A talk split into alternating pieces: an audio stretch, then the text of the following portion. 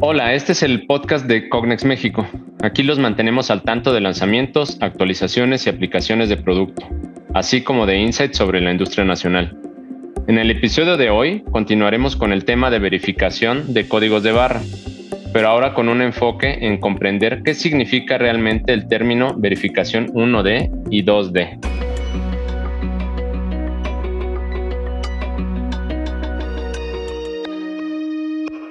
Hola, mi nombre es Francisco Briostegui y te doy la bienvenida a otro episodio de nuestro podcast. Para hablar sobre el tema de esta edición, tenemos con nosotros a Juan Soto, ingeniero de aplicaciones senior. Como acordamos en el último episodio, hoy vamos a seguir hablando no solo de escaneo, sino también de verificación de códigos de barras. Ahora con un enfoque en clasificación e interpretación de los resultados de la verificación. Así que empezaré con lo básico, preguntando qué tipos de grabaciones son o de marcados y en qué se diferencian entre sí? Sí, Francisco. Existen varias técnicas de grabado, pero las podemos resumir en dos. Uno, códigos impresos sobre papel o etiqueta con un buen contraste. Y dos, códigos grabados directamente en las piezas, que nosotros lo denominamos DPM, que estos se pueden marcar con diferentes procesos. Por ejemplo, micropercusión, marcado en láser, procesos químicos por mencionar algunos. Lo que más vemos hoy en la industria son DPMs en micropercusión y cada vez más láser. Bien, e imagino que incluso con estas diferentes técnicas de impresión o bueno, de marcado, también debe haber diferentes métodos o estándares de verificación, ¿verdad? Exactamente. A lo que te refieres lo llamamos estándares o normas. Existen diferentes normas, algunas de ellas siguiendo el ISO que se diferencian principalmente en relación al tipo de marcado utilizado. Por ejemplo, existe un estándar para verificar códigos impresos en papel, en blanco y negro, con un buen contraste, y existe otro estándar para verificar códigos grabados por micropercusión, que es naturalmente de bajo contraste. Para cada norma existen técnicas diferentes para iluminación de los códigos para generar un buen contraste. Ok, entonces, ¿hay diferencias en cómo validar estos códigos eh, marcados de manera diferente? Y también hay diferencia entre la validación de diferentes simbologías. Por ejemplo, códigos de barra 1D en diferencia de códigos 2D como Data Matrix. Exacto. Los estándares son diferentes, generalmente específicos para cada diferente simbología y tipo de marcado. Por dar un ejemplo, para verificar un código 2D impreso en una etiqueta, se utiliza la ISO 15415. Para los códigos marcados directamente en las partes o DPM, se utiliza la ISO 29158. Ok, entiendo. Pero ¿en qué consiste entonces el control de calidad? Digo, ¿qué tipo de características se evalúan para determinar si el código está bien escrito o si su calificación es A, B, C, D. Hay una serie de características. Algunas varían según el estándar utilizado. Pero, por ejemplo, una de las características de un código bien impreso en papel o en etiqueta es precisamente el contraste.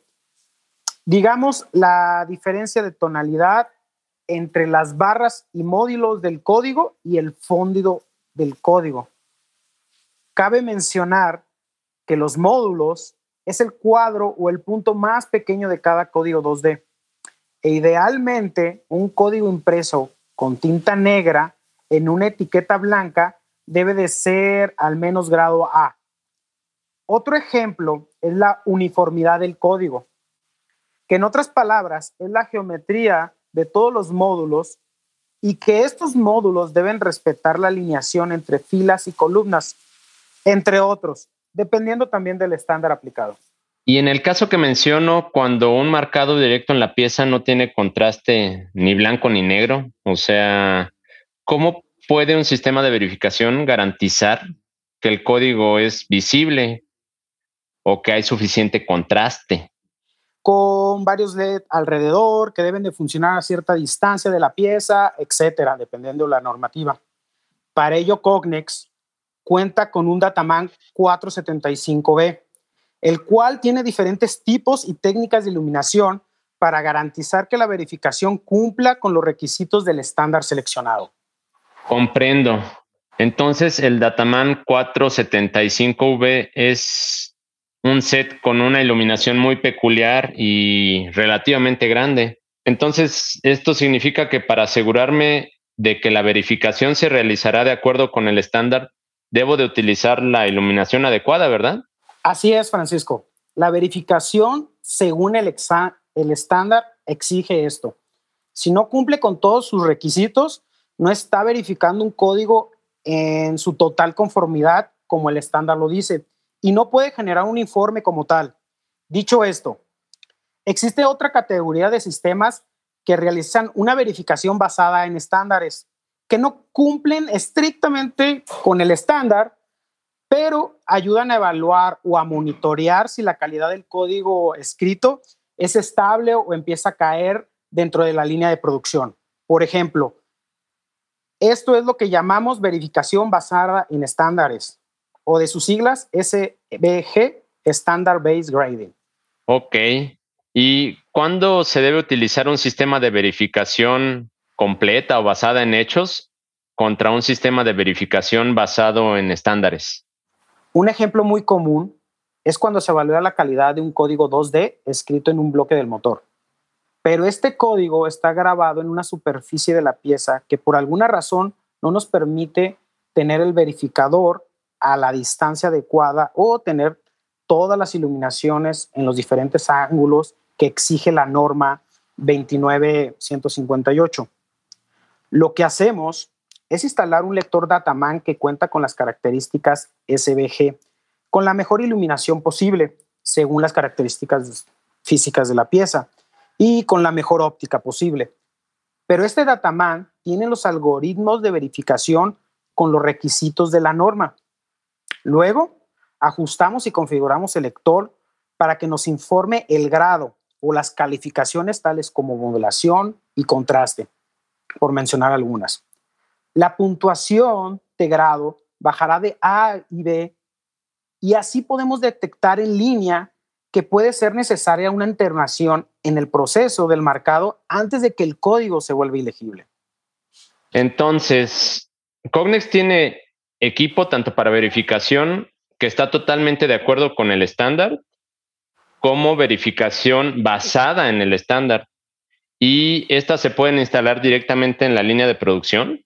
Sí, Cognex tiene sistemas de lectura y verificación que utilizan algoritmos según las estándares o normas que pueden inspeccionar al 100% en las líneas de producción, como por ejemplo el Dataman 370 o el Dataman 470 con SVG.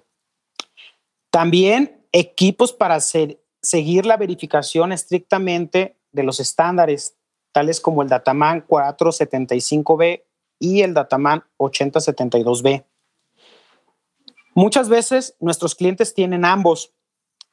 Uno que controla todas las piezas producidas en la línea y de vez en cuando tomar una muestra y hacer una verificación completa, incluso generando informes que se puedan guardar directamente en el servidor o el sistema de trazabilidad del cliente. Bueno, espero que este corto periodo de tiempo que estuvimos platicando con Juan nos haya ayudado de alguna manera a aclarar las principales dudas sobre un tema tan complejo y lleno de información como lo es la verificación. Para ayudarnos aún más, brindamos un enlace a material técnico con información adicional en la descripción de este episodio. Juan, te agradezco mucho por participar en el episodio de hoy. A nuestros oyentes, muchísimas gracias por su audiencia y no se olviden de seguirnos en LinkedIn, Twitter, YouTube y aquí en Spotify. Hasta el próximo episodio. Gracias, Francisco, y a nuestros oyentes. Nos vemos en el próximo episodio.